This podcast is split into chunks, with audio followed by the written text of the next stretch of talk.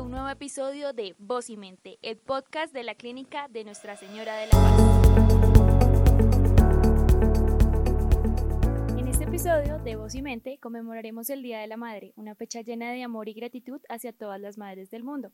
Por esta razón, durante este programa queremos rendir homenaje a todas esas mujeres valientes y amorosas que nos dieron la vida y nos han acompañado en cada paso de nuestro camino.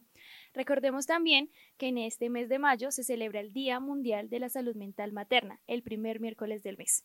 Hoy como invitada tenemos a Kelly Cárcamo, que además de ser una gran madre, es una de nuestras psiquiatras de la clínica, quien nos hablará desde su experiencia profesional sobre la salud mental de las madres. Bienvenida y muchas gracias por aceptar nuestra invitación. Buen día, Kelly. Haciendo alusión a nuestro tema del día de hoy, ¿cuáles son los efectos positivos en la salud mental de las mujeres que están en embarazo o durante su embarazo? Muy buenos días a todos nuestros oyentes. Son muchos los efectos positivos que se pueden encontrar en una mujer que está en gestación. Primero, que le ayuda a aumentar los vínculos que puede tener con su red de apoyo. También favorece que su familia se vuelva pues más empática o que su red se vuelva más protectora hacia este nuevo estado que está atravesando la mujer.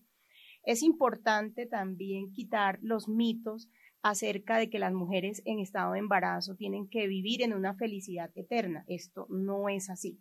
Debido a los cambios psicofisiológicos que se pueden presentar a los a los cambios hormonales, todo esto explica por qué somos más susceptibles en ese periodo a tener algunos síntomas ansiosos o de estado de ánimo. Pero si contamos con una buena red de apoyo y el acompañamiento familiar, laboral y social es el idóneo, posiblemente vamos a tener un muy buen feliz término.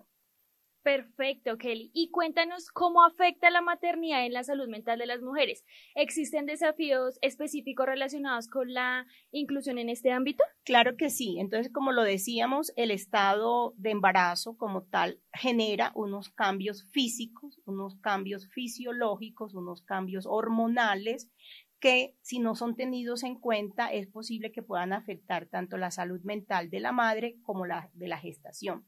Uno de estos cambios que puede generar el estrés es que se aumenten los niveles de cortisol. Si estos niveles de cortisol, que es una hormona normal que todos tenemos, pero que en el embarazo, cuando se aumentan mucho, debido al estrés, debido a violencia, debido a dificultades, y son persistentes en el tiempo, estos aumentos pueden hacer que el bebé venga con una cosa que se llama restricción del crecimiento intrauterino, también que se dé un desenlace no muy adecuado que se llama parto pretérmino y en cuanto a la salud de la mujer puede generar síntomas ansiosos o síntomas depresivos.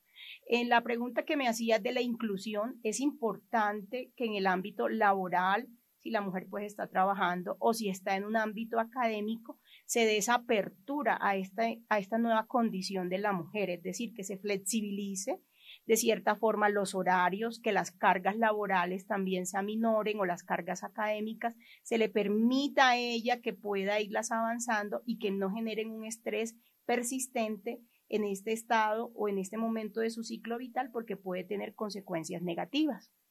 Y Kelly, cuéntenos cuáles son los desafíos a los que se enfrentan las madres que tienen hijos con trastornos mentales, eh, eh, qué consejos les puedes dar y qué recursos podrías ofrecerles para ayudarles a sobrellevar esta difícil pues, situación. Sí, eh, lo de difícil situaciones, claro, implica cambios y todo lo que genera cambios a veces nos mueve o nos moviliza muchas cosas. Lo primero es quitarle el estigma a las enfermedades mentales. Son enfermedades como cualquier otras, que cualquier persona puede atravesarlas, tienen un manejo que está soportado por la evidencia científica, que no necesariamente tienen que ser manejos con psicofármacos. Entonces a veces las embarazadas se ponen temerosas y piensan que si van al psiquiatra las vamos a medicar de una vez, ¿no? Generalmente la primera línea de manejo es conductual, terapia psicológica y conductual como tal. Pero si hay un caso más severo, se podría llegar a medicar con medicamentos que son muy seguros. Ahora, tú me hablabas de las dificultades que pueden tener estas madres cuando ya tienen hijos, por ejemplo, y estos tienen trastornos mentales. Ahí aplica lo mismo. Primero, quitar el estigma. Cualquier grupo familiar puede tener un paciente o puede tener alguno de sus miembros con una enfermedad, con una patología mental. Y no por eso esa persona tiene que tener dificultades en su funcionamiento. Si se tiene una intervención adecuada, oportuna, se le hace el manejo que es el más soportado por la evidencia, posiblemente los, desenlaces van a ser los óptimos.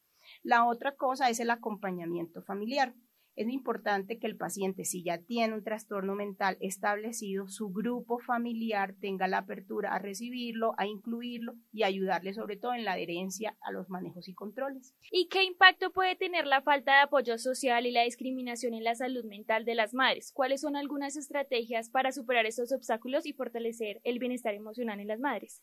Eh, aquí la idea sería que la madre tenga en cuenta de que su hijo es un ser individual, ¿cierto? Lleno de cualidades, también va a tener eh, posiblemente algunas cosas que mejorar en su proceso de vida y respetar esa individualidad del niño, ¿no? Estas crianzas que antes se daban de maltrato, punitivas, pues no han, no han demostrado que sirva mucho, al contrario, generan una cosa que se llama huella cerebral en, el, en los niños, que está asociado pues al maltrato, y esto con dificultades cuando ese niño crece o cuando está en la adolescencia, incluso es un factor de riesgo para el consumo de sustancias psicoactivas. Entonces, supremamente importante que esa crianza sea con pautas, pautas o normas bien establecidas, bien llevadas, pero con un abordaje también lleno de amor, de comprensión y de respeto ante la individualidad de ese nuevo ser humano. Listo, Kelly. Y ya para finalizar, ¿cómo se puede educar a las futuras generaciones sobre la importancia de la inclusión en la maternidad y cómo crear a sus propios hijos en un entorno de respeto y diversidad? Muy importante esa pregunta y como cierre me parece genial. Realmente eh, todo lo que hagamos ahora va a tener una repercusión en el futuro de las nuevas generaciones. Entonces, cambiar esa concepción de que la mujer embarazada tiene que vivir en una felicidad eterna. Lo ideal sería eso, pero si no se puede y esa mujer está presentando síntomas ansiosos, síntomas depresivos, dificultades del sueño, que no se sienta estigmatizada, que no se sienta culpable, es muy frecuente que esto se presente y le podemos brindar ayuda.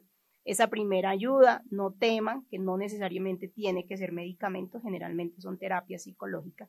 Y si hay necesidad de poner medicamentos, estén con la plena seguridad que se pondrán los que más evidencia tiene que sirven y tienen menor riesgo posible. O sea, son medicamentos muy estudiados con un nivel de evidencia alto. Además de eso, abrir espacios, ahora sí ya algo más psicosocial, abrir espacios para que la mujer embarazada pueda disfrutar de su sexualidad, de su parte de crecimiento espiritual, de su parte de ocio saludable.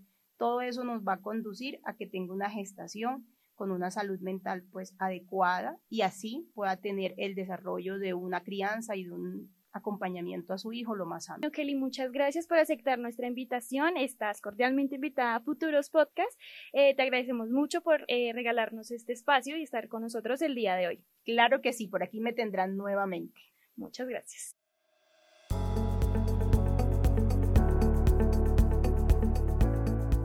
Canción recomendada del día de hoy tenemos Brave de Sara Bareilles. Esta canción transmite un mensaje poderoso de valentía y autenticidad.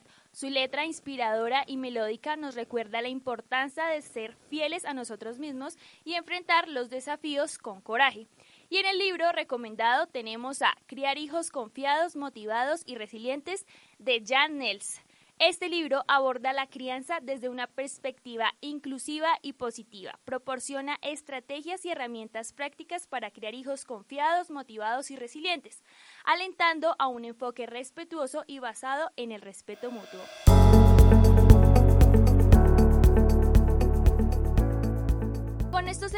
El tema del día de hoy. No olviden seguirnos en todas nuestras redes sociales. En Instagram aparecemos como arroba clínica La Paz, en Facebook como clínica de Nuestra Señora de la Paz slash Colombia y en Twitter como arroba CL La Paz. Sintonízate con nosotros. Recuerda que en guion, edición, conducción, quien les habló fue Laura Hernández. Hasta pronto.